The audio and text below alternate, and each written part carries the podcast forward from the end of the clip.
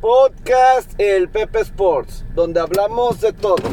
28 de mayo 2021.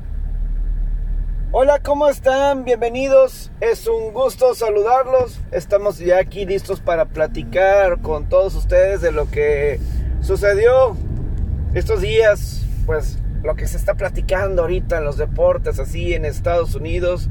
Eh, pues básicamente en la, en la NHL, pues ya se acabó la serie de Carolina y Nashville. Carolina ganó en tiempo extra. Eh, remontaron otra vez en un partido muy similar del juego 5 al 6, pero los huracanes de Carolina y Nashville. Nashville que dio mucho más pelea de lo que mucha gente pensaba que iba a dar. Nunca pensaba que, o sea, se pensaba que iba a ser una serie de 4 o 5 juegos bastante sencillo, pero fue todo menos sencillo, sobre todo porque los últimos 4 partidos de esa serie se definieron en tiempo extra.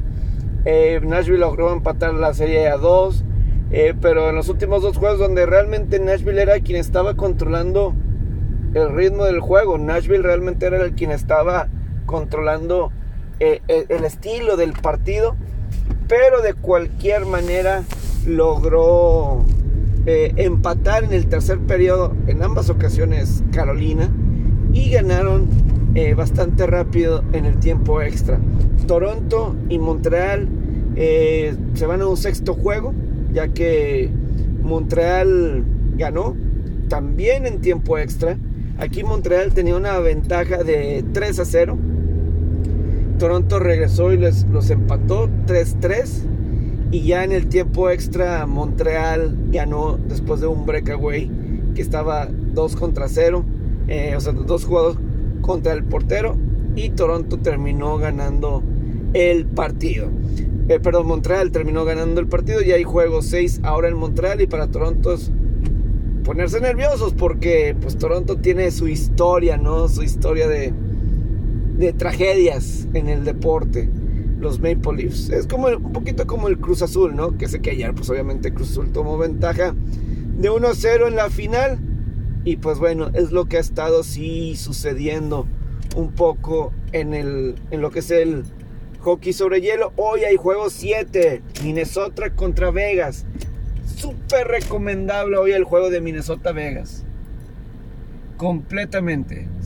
es, es muy recomendable el juego, ya que hace dos años está Vegas en una situación similar a la de ahorita porque Vegas hace dos años estaba enfrentando a San José y Vegas tenía ventaja de 3 a 1 en la serie.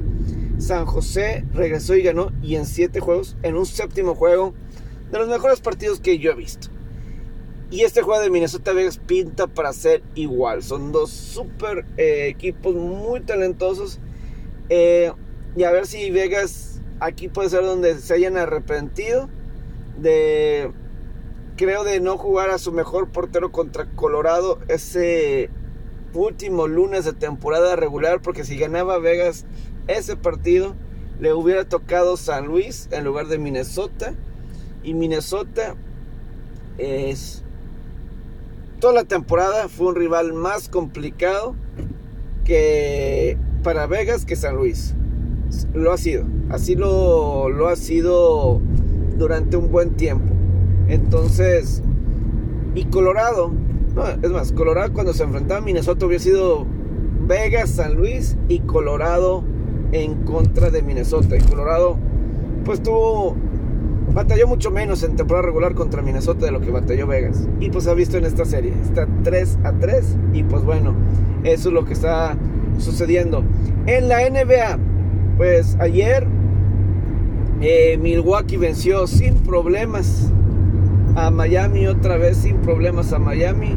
Eh, Lakers eh, aprovechó la ausencia de Chris Paul en el tercer cuarto para que tomara el control por completo. Digo, Lakers estuvo siempre al frente en el juego, eso lo entiendo, pero sí, obviamente el que Chris Paul no esté al 100% está afectando en la serie.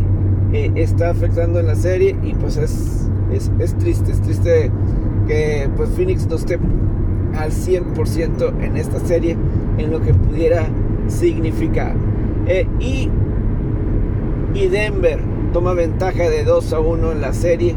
Y hoy, ayer, en, en picks que, que tenía, había mandado las bajas en el de la NHL de Montreal, Toronto, no se dio.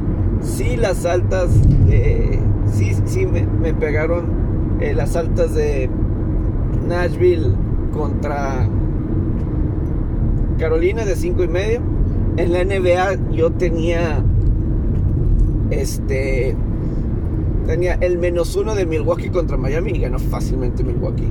Tenía más seis y medio de Phoenix, eh, obviamente no, pero las altas de de Denver y Portland de 226.5 se dieron, parecía que iba a quedarse corto, pero en los últimos 2-3 minutos agarraron fuego ambos equipos con triples y todo eso y se, y se logró.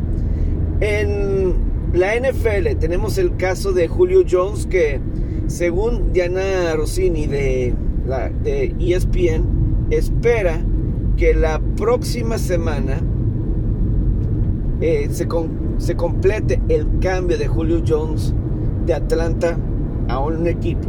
Que está en las negociaciones, que están buscando a jugadores de, o sea, que incluye una primera ronda, que hay equipos que están buscando una primera ronda, o sea, que están dispuestos a darle a Atlanta una selección de primera ronda en el draft y pues bueno, es parte de, de lo que de Julio Jones, ¿no? Que eso, ese va, va, a tener un desenlace más rápido de Julio Jones de lo de Atlanta que lo de Aaron Rodgers con Green Bay.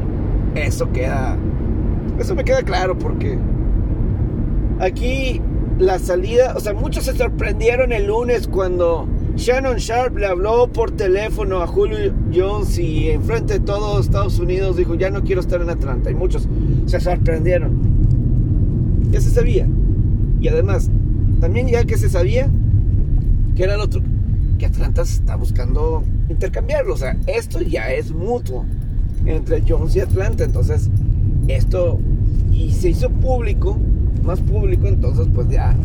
Lo bueno, la cuestión es que Atlanta tiene el lujo de, de poder decirlo tan abiertamente, el que está siendo intercambiado, de que está disponible Julio Jones, porque sabe que va a haber muchos equipos interesados. Entonces pueden jugar a, oye, pues este equipo me está ofreciendo tanto.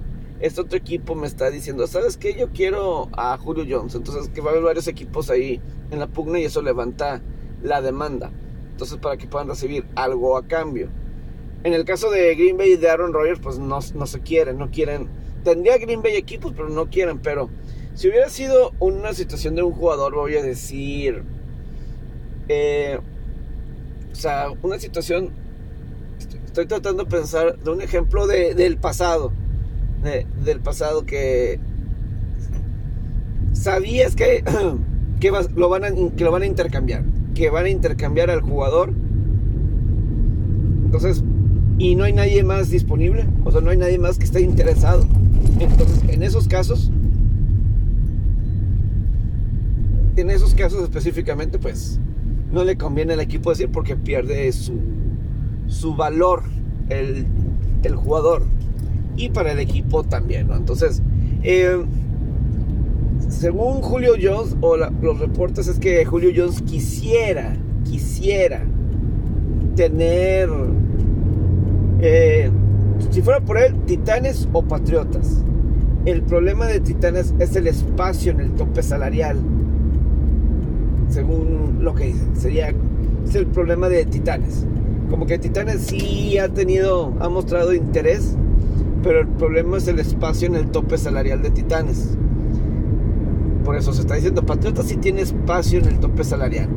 Entonces, ahí con Julio Jones, pues es parte de lo que necesitan arreglar. Pero ahorita vamos a comentar eh, los equipos que llegan a estar. Eh, según dicen, un Indianapolis eh, se ha mencionado que por ahí pudiera ser, ¿no? Si hay equipos de de, está entre Indianapolis y, y, Tennessee. El que se lleve a Julio Jones, pues obviamente se lleva una gran oportunidad de controlar esa, esa división. Totalmente. O sea, yo sí creo que tomas el control de la división con un Julio Jones. Si se lo lleva alguien de ellos. Patriotas, pues sería un receptor tipo Randy Moss que llegaron a tener en algún momento dado, ¿no? Eh, sí, o sea, son de, de lo que lo que un Julio Jones pudiera significar. O sea, es Julio Jones lo platicábamos el otro día de todas las grandes actuaciones que llegó a tener en su momento, en su carrera. El Super Bowl 51, grandes recepciones que nadie se acuerda porque perdieron el juego, pero eh, muy, muy especiales. Pero pues ya se está llegando a su fin la, la carrera de Julio Jones con Atlanta, que fue muy espectacular el juego de 300 yardas que tuvo, creo que en el 2016 contra Carolina. Esos playoffs fueron muy espectaculares de Julio Jones, pero ya no hay más, ya no hay marcha para atrás en este caso de Julio Jones. En otro de, de los temas que sí se, ya los jaguares ya están los entrenamientos de Team Tibu y según Urban Meyer que ha mejorado bastante y todo eso. Pues bien por Urban Meyer, tratándonos de, de venderlo de... Sí, porque pues al momento nadie le ha, nadie lo ha golpeado a, a Tivo y, y, todo eso. Vamos a, vamos a ver, ¿verdad? Este, pero pues sí, nos va a dar algo de qué platicar. Va a mantener a los jaguares en la plática definitivamente. Lo de, lo de Team Tivo. El, castigaron en la NBA a los castigaron en la NBA a los aficionados que uno que le escupió a Trey Young al que le aventó palomitas a Russell Westbrook a, los que insultaron a la mamá de J.A. J. Morant J.A. Morant de Memphis en estos playoffs. Esto fue de, de antier, de los partidos de antier. Que pues sí hubo pues muchos aficionados en las diferentes ciudades que pues se pasaron un poquito de, de la raya, ¿no? Y pues ya han sido expulsados así de, de, los equipos, de las arenas, de sus respectivas arenas, y ya no van a poder estar leí una declaración de Brandon Turney o algo así, un, un conductor de programa de, de, radio allá en Nueva York. Brandon Turney, que, este, de, de, Nueva York, que tiene programa con Tiki Barber. Él, él hace una sugerencia. Él hace una sugerencia. Dice, como que un castigo de, de verdad al que para todos estos que avientan cosas y escupen y todo eso, que una solución sería denles 30 segundos a esas personas con el atleta profesional, con el deportista, en un, en un, en un pasillo ahí del estadio. 30 segundos ahí. Y a ver si lo hacen, ¿no? Y a ver, y a ver si, si, si lo hacen. A ver si se atreven. Sí, porque como que, que si le van a tener el miedo esas personas. A ver si, si se atreven a, a ponérsele al tú por tú, ¿verdad? Le avientas esas cosas. Sí, porque ahí el aficionado las tiene todas de ganar y el deportista todas de perder. Todas, todas, todas las tiene de perder. Entonces, sí, porque si se comporta mal, pues aquí el que. El, atleta va a ser de las críticas. El cuate este, quienes sean que hayan aventado y escupido, pues ni se enteran. Sí, o sea, no nos enteramos quiénes son, no tienen nombre, no tienen apellidos. Sí conocemos a Russell Westbrook, conocemos a Trey Young, sí sabemos quiénes son. J.A. Moran, sabemos quiénes son, tienen nombre y apellido, Pero estos cuates no tienen nombre y apellido. Muy similar un poco a toda la inmensa situación que hemos platicado del tema de de lo de Hugo González. O sea, toda esta gente que está poniendo estas mantas no tienen nombre y apellido. No tienen nombre y apellido. Entonces ellos son muy valientes. Son muy valientes porque pues no va a pasar nada con ellos.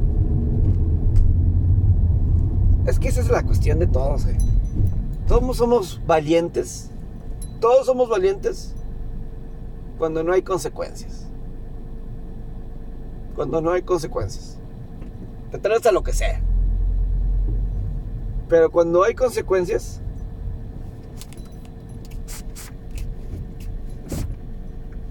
pero cuando hay consecuencias, ahí es cuando todos nos volvemos cobardes, ¿no? De lo que sea, de lo que sea, de lo que usted diga. Puede ser consecuencias laborales, consecuencias legales, eh, puede ser incluso con de pareja.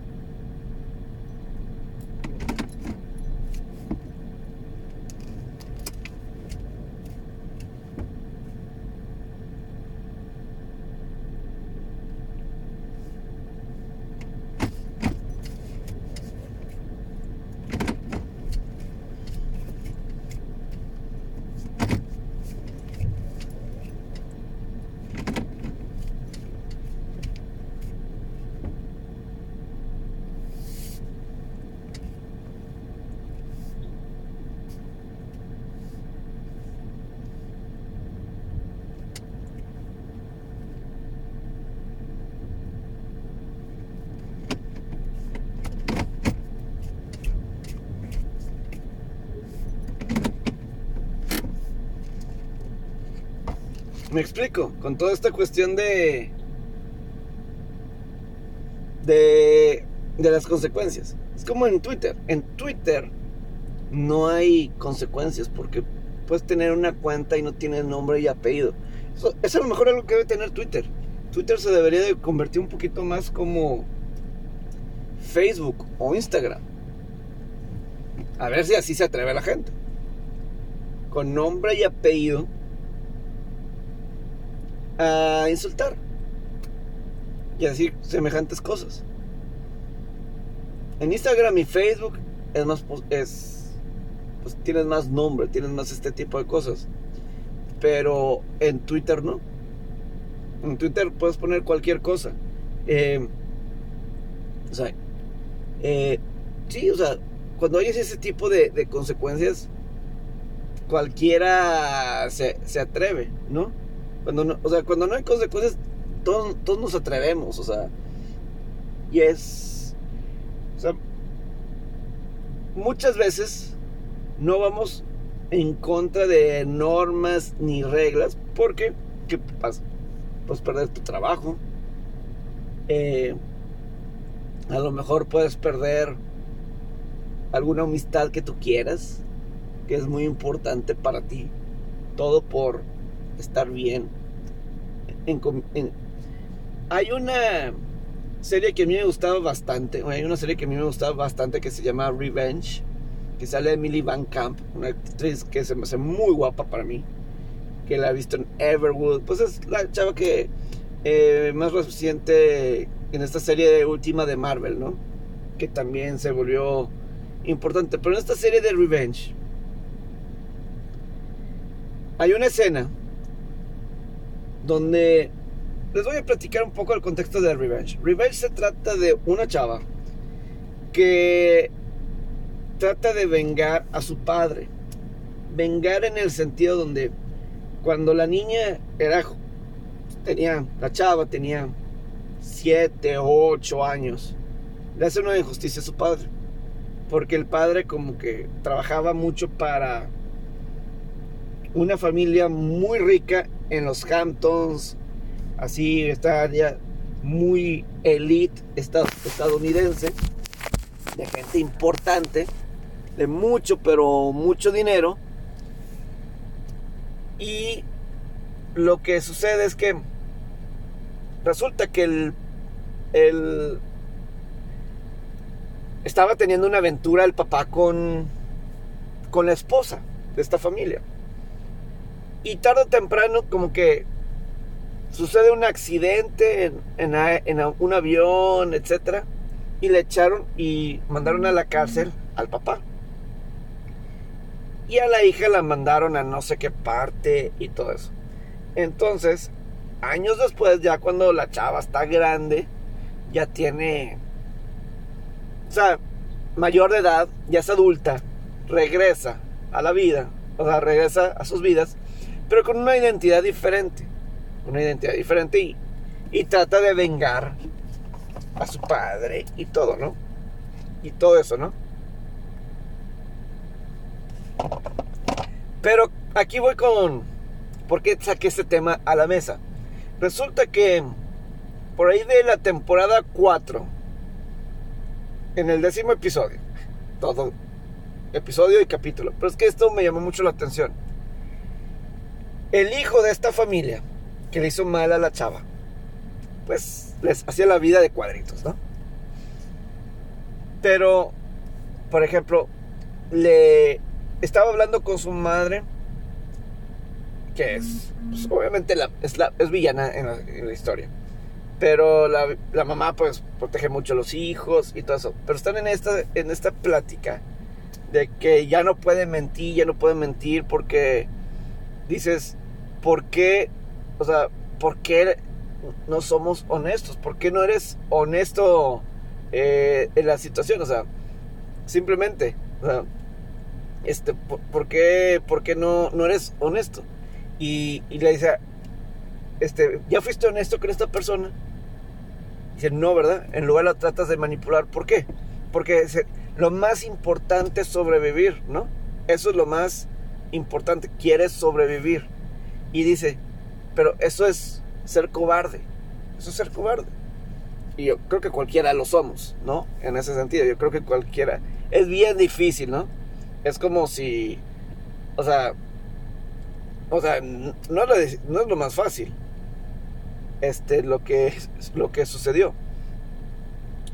O, sea, irte en contra de alguna orden, de alguna autoridad, de algún jefe, a lo mejor de tus propios padres, porque piensas que no es lo correcto, pero lo aceptas porque mantienes tu trabajo, te permites que tengas dinero para que puedas tener una vida mínimo la que tienes, ¿no? Mínimo la que tienes. Eso te asegura, ¿no? Tener una vida mínimo la que tienes. Que para muchos de nosotros pues es mejor de, que no tener nada. Pero a veces somos cobardes al no ser lo correcto. De no ser lo correcto, de, de, de ir en contra de lo que se dice, de lo que se debe de hacer. ¿No? Y, y entonces,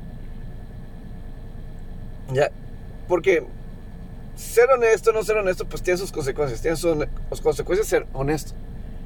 Eh, no honesto es su. Tiene sus consecuencias, ¿no? Pero.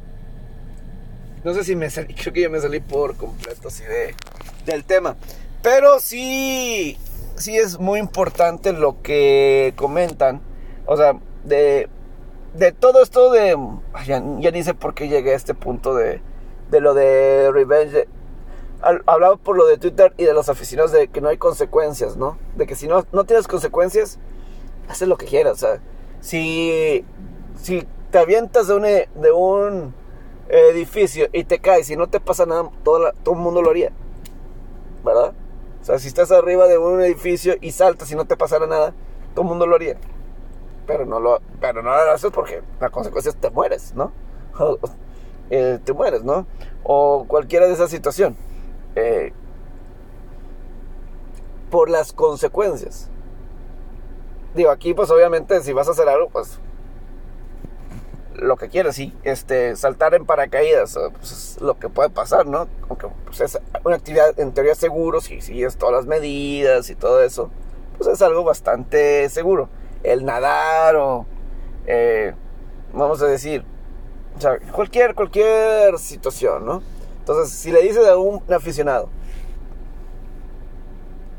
le, le escupes o le dices algo, y hay, y hay, hazlo de frente. Básicamente es eso. A ver, hazlo de frente, no de espaldas, donde no te vea, donde sabes que no va a llegar y te va a pegar y no te va a hacer daño.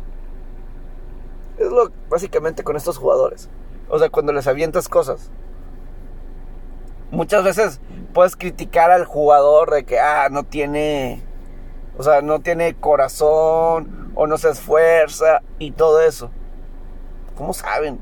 O sea, ¿cómo saben que a un jugador no le interesa lo que está haciendo, no le importa? Eh, o sea, en ese sentido. Obviamente, aquí el público de Filadelfia con Russell Westbrook pues, se portó muy mal. Y algo decía Bradley Bill que también alguien lo estaban criticando, etcétera. No es no fue un buen día para los aficionados que pues tanto tiempo estamos esperando de que regresaran los aficionados y ya que están de regreso y pues obviamente se están portando bastante mal, ¿no? Entonces creo que así era así el tema en general. También eh, quiero agregar un tema. Ayer o antier salió el tema de Naomi Osaka, la tenista que pues ahorita, no sé si es la número uno en el ranking mundial, pero yo creo que sí es la mejor tenista ahorita del mundo con los medios que ha ganado. Pero pues va a empezar el abierto de Francia y ella dice en Roland Garros que no va a estar dando entrevistas en conferencia de prensa. Que porque ahí la, o sea, los periodistas como que, pues muy negativo, ¿no? Las preguntas. Y que pues por, eh, eh, por cuestión mental. No sé, yo creo que ahí no sé porque no se trata de eso las conferencias de prensa. La gente quiere saber el por qué hiciste algo en alguna jugada. ¿Qué estabas pensando en ese momento? ¿Estabas feliz? ¿Estabas contenta? ¿Por qué hiciste ese backhand? ¿Por qué estabas abajo 3 a 1? ¿Por qué remontaste? O 3 a 1. ¿Qué estaba pasando? Porque los aficionados, yo creo que ahí sí, sí deben de saber lo deportivo. No te digo lo personal. Yo no te digo lo personal. Pero sí se merecen saber qué está pasando. Si no, si no, si la gente no entiende lo que está pasando, no le va a interesar. O sea, yo, yo sí creo, o sea, si estás en una obviamente es muy difícil cuando alguien pierde. Yo como reportero, como gente, pues es muy difícil porque sabes que el jugador se va a sentir, puede sentirse, pues, eh, puede ser una pregunta negativa y dura, pero pues a veces los aficionados necesitan saber. Es la conexión, es el puente entre el aficionado y el deportista. Y sobre todo, o sea, porque no le estamos diciendo a Naomi Osaka, ¿Tienes novio? Tienes novio. Eh, algo así personal, o sea, no es de preguntarle eh, qué vas a hacer con, sobre tus padres, sobre tus hermanos, su familia, no sé. Aquí es preguntarle, oye, ¿y qué opinas de la jugadora que te ganó? Este, ¿qué hizo ella para tal, tal, tal? Eso no es negativo. Eso no es negativo.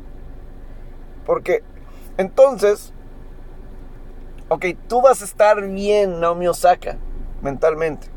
Muy bien.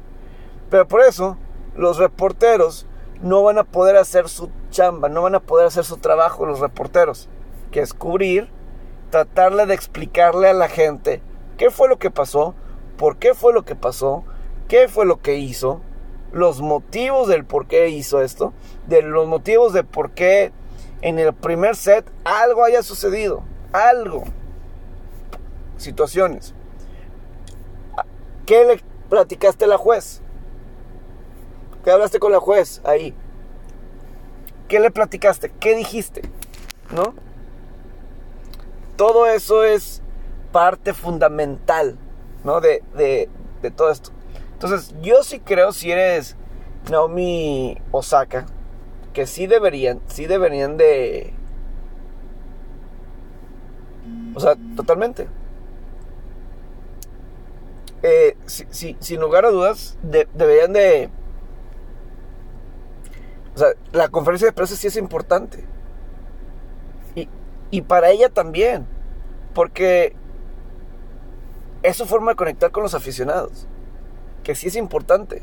Conectar de alguna forma. No puedes estar así. No puedes. O sea, yo creo. Yo creo, yo creo que no puedes hacer. No puedes ser así. En mi opinión. Pero bueno, cada quien va a decidir, cada quien va a optar. Pero sí debe pensar en sus aficionados. Porque la conferencia de prensa sí es importante. Y entonces, ella va a estar bien, pero los reporteros no. Que es los reporteros de prensa, de internet, de televisión, de radio. Porque esa gente que le va a preguntar va a llegar directamente a los aficionados del tenis. Los de esa conferencia de prensa van directamente a los aficionados del tenis. No va a la gente casual.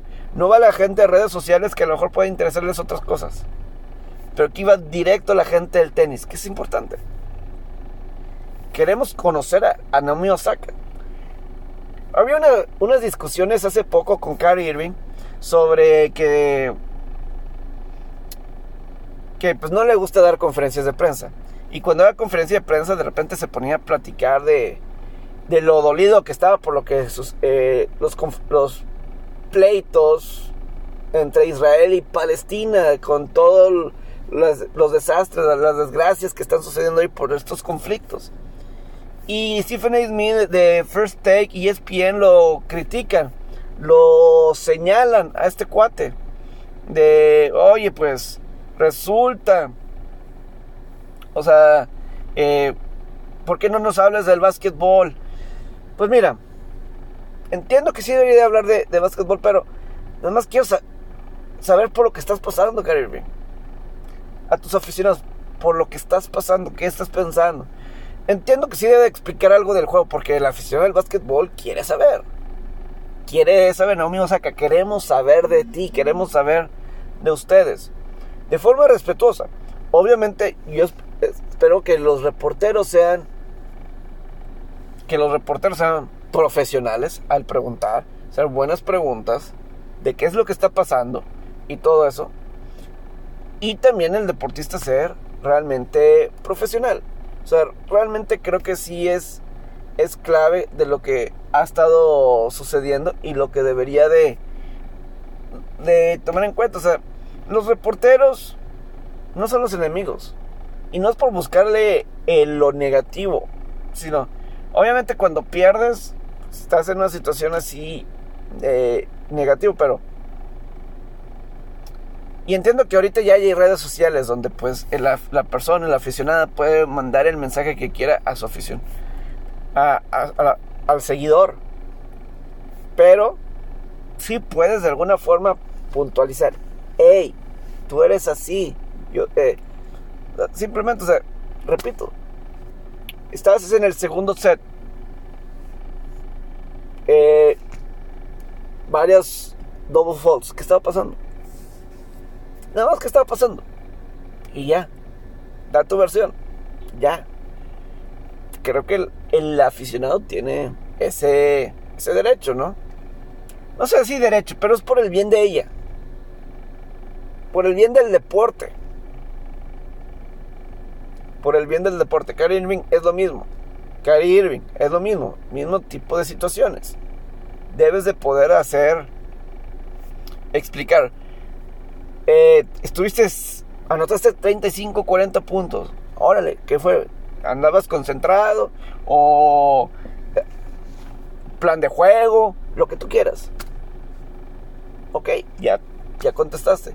El aficionado ya sabe, ya entendió, ya, ya, ya fuese para conectar con ese aficionado.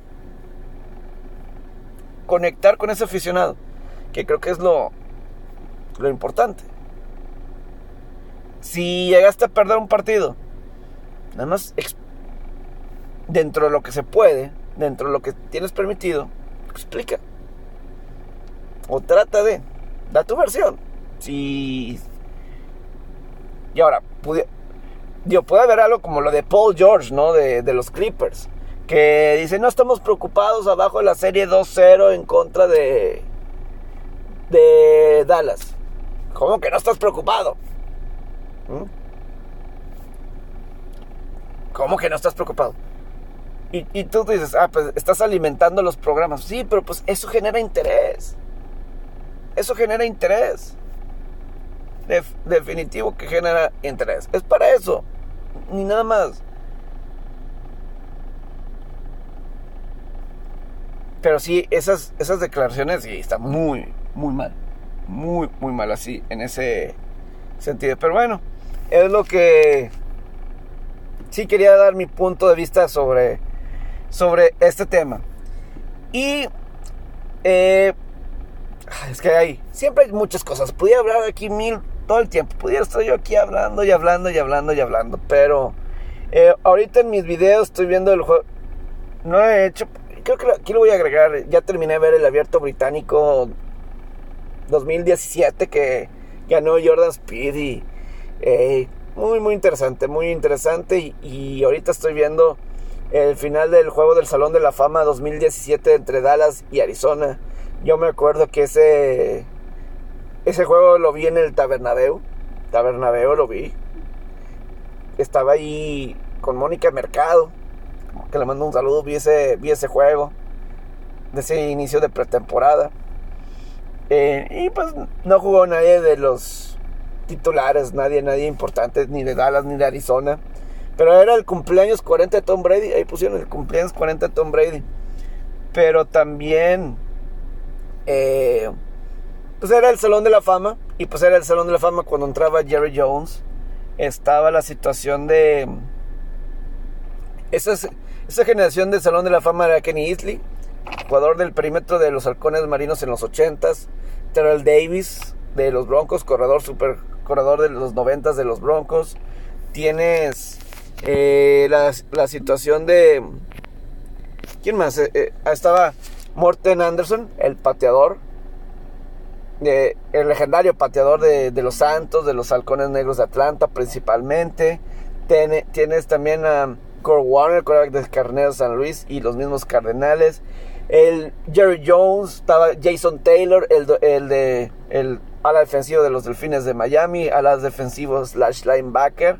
Ese era otro que también, la Daniel Tomlinson también era, era parte de este miembro de, del Salón de la Fama que eh, pues ahí no estaban eh, pues entrevistando a todos. Creo que creo que no se me escapa así nada. Muchos de la era moderna y obviamente dije Jerry Jones, Jerry Jones, no lo quise decir rápido. Y de todos, de todos. A mí me gustaba antes el juego del Salón de la Fama cuando todos eh, del Salón de la Fama iban al palco y hablaban con los jugadores, con los comentaristas. Eso era padre porque no sé, le dabas un verdadero espacio al jugador del Salón de la Fama, o al coach, o al que quieras.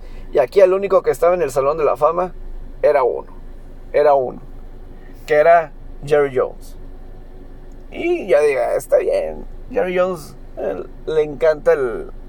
Eh, voy a, perdón la palabra, la palabra, le encanta el mame a Jerry Jones. Le encanta, le encanta, le encanta a Jerry Jones. Y digo, también en aquel entonces estaba la cuestión de los problemas legales de violencia doméstica de Ezekiel Elliott. De la suspensión, si lo iban a suspender, no lo iban a suspender. Y ahí Jerry Jones decía, para nosotros la violencia doméstica no es problema. O sea, como que no había sucedido algo. Yo estoy... Yo me acuerdo de eso que la situación era inconclusa. O sea, no había algo que realmente pudieran decir, ah, sí, este... O sea, no, no había una situación donde Ah, efectivamente, se portó... Eh, o sea, creo que no había evidencia suficiente para los seis juegos, para la suspensión de... Sobre todo porque la misma policía había dicho en aquel entonces que... que la evidencia chocaba. O sea, la información que está disponible chocaba lo que decía la chava con los hechos. ¿No? Por eso no. Y la NFL sí.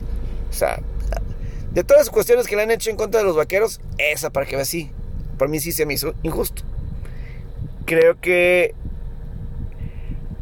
está esa situación. Antes de, antes de terminar, quedé pendiente con los equipos que pudieran estar interesados en Julio Jones. Cuervos de Baltimore, 49 de San Francisco, Patriotas, Potos de Indianápolis y Cargadores de Los Ángeles. Aquí nada más así como como tema que aquí me quedaba por decir. Pero bueno, aquí estamos llegando al final de esta edición. Estoy tratando de encontrar un buen horario y así para tener el mejor producto posible. Eh, una disculpa, a ver qué, qué, puedo hacer así próximamente. Pero, pero, ojalá que tengan un gran día, una gran semana. Eh, pues ya platicamos y a ver qué pasa. Mucha actividad de básquetbol. Empieza la segunda ronda de, de la postemporada del hockey sobre hielo. Y, y, eso que no platicamos nada, nada de la jugada tan bizarra de Pittsburgh y Chicago. No, no hombre, ese fue de los piratas y de los cachorros con Javier Baez. No, hombre, qué, qué bárbaros, qué, qué error, o sea, de los piratas. En cualquier momento de esa jugada, en cualquier momento, pudo haber pisado out en primera antes que llegara Javier Báez y la carrera de Wilson Contreras no hubiera, no, no hubiera contado. En cualquier momento. O sea, Contreras se, se, deslizó para la carrera y todo eso se deslizó, se deslizó, se deslizó y carrera y todo. Y todavía eso no hubiera importado si Báez no hubiera llegado a salvo a primera base. No hubiera contado. Hasta después, aunque después, aunque hubiera sido después de lo Contreras, no hubiera, no hubiera contado. No hubiera contado. Y en fin, así la situación, ¿no? Con este, estos piratas que leí una muy buena declaración, un buen tweet que decía, que decía de Tristan Jerry, el portero de Pittsburgh, de la NHL, esto que sucedió a los piratas le quitó la atención a Tristan Jerry, el portero de los pingüinos, que había tenido una muy, pero muy mala actuación este fin de semana. Esta, esta postemporada con los pingüinos de Pittsburgh. Pero bueno, ojalá les haya gustado. Que tengan un excelente día. Y gran fin de semana. Saludos.